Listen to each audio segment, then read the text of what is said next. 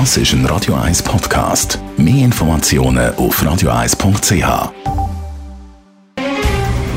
Der Finanztag auf Radio 1. Verstehen, was Menschen und den Markt bewegt. In Zusammenarbeit mit der Zürcher Privatbank Merki Baumann. www.merkibaumann.ch Gerard Biasco, Anlagechef der Privatbank Merki Baumann. Was ist bei den neuesten US-Konsumentenpreisdaten interessant, die da rauskommen? Ja, für einmal hat der, haben Finanzmärkte positiv reagiert auf die neuen Daten von den US-Konsumentenpreisen. Und was ist eigentlich der Hintergrund? Ist der Basiseffekt vom Öl- und Benzinpreis. Das heißt, letztes Jahr haben wir schon eine hohe Basis gehabt von den Ölpreisen, die ja schon gestiegen sind, und von den Benzinpreisen. Und wenn man es dann mit dem Vorjahr also anschaut, 10 Juli, haben wir dann eben tiefere Benzinpreise gehabt, 10 Prozent. Und das hat ein Basiseffekt hat dazu geführt, dass Konsumentenpreise zum Vorjahr in den USA 8,5 Prozent gestiegen sind. Die Analysten im Konsens haben erwartet 8,7 Prozent Anstieg zum Vorjahr. Und da hat es eine positive Reaktion gegeben in den Finanzmärkten. Wenn man jetzt die US-Teuerungen so anschaut, dass man den Ölpreis ausklammert, wie tendiert sie denn? Das ist eben der entscheidende Punkt. Man muss ja wirklich in die Tiefe gehen von der US-Inflation, von der Teuerung, von den Lebenshaltungskosten.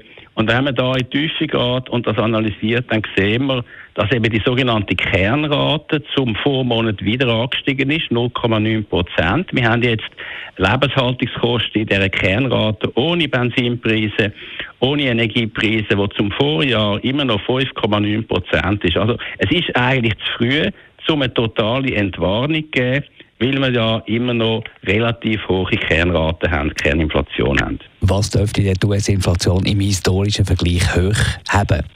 Es sind verschiedene Faktoren. Äh, man kann natürlich sagen, dass die Okkasionspreise bei den Autos jetzt ein bisschen zurückgegangen sind, aber das ist sicher nicht der entscheidende Punkt. Der entscheidende Punkt sind in erster Linie die sogenannten Mietkosten, die von den Immobilienpreisen kommen die immer noch hoch sind. Wir haben dort übrigens den höchsten Stand bei der Mietinflation seit 1991, 5,7 Prozent. Wenn man sieht, die sind 5,7 Prozent, Kerninflation ist 5,9 Prozent zum Vorjahr, dann sieht man genau den Zusammenhang, woher eigentlich die Kerninflation eben in den USA hochgehalten wird im historischen Vergleich. Dann auch das Lohnwachstum, der Arbeitsmarkt ist ja weiterhin sehr angespannt in den USA aber auch andere Preise, die über die Lebensmittelpreise angetrieben werden, sind hoch, zum Beispiel 11 Prozent höhere Lebensmittelpreise zum Vorjahr. Und das mit, der Dürre, die man ja weltweit sieht, momentan mit wenig Wasser, wo wir haben, wird das anhalten. Also es ist sicher noch zu früh, um eine Entwarnung zu geben auf die US-Inflationsseite, wenn es auch jetzt natürlich einmal einen Monat gegeben hat, wo wir positiv reagiert haben. Die US-Zentralbank muss das weiterhin durch Zinserhöhungen bekämpfen. Danke für die Einschätzung, Gerard Biasco. Er ist der Anlagechef der Privatbank Merki Baumann.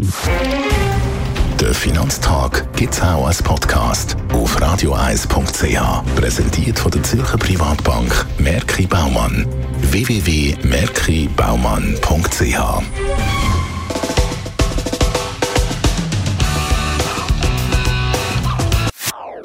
Das ist ein Radio 1 Podcast. Mehr Informationen auf radioeis.ch.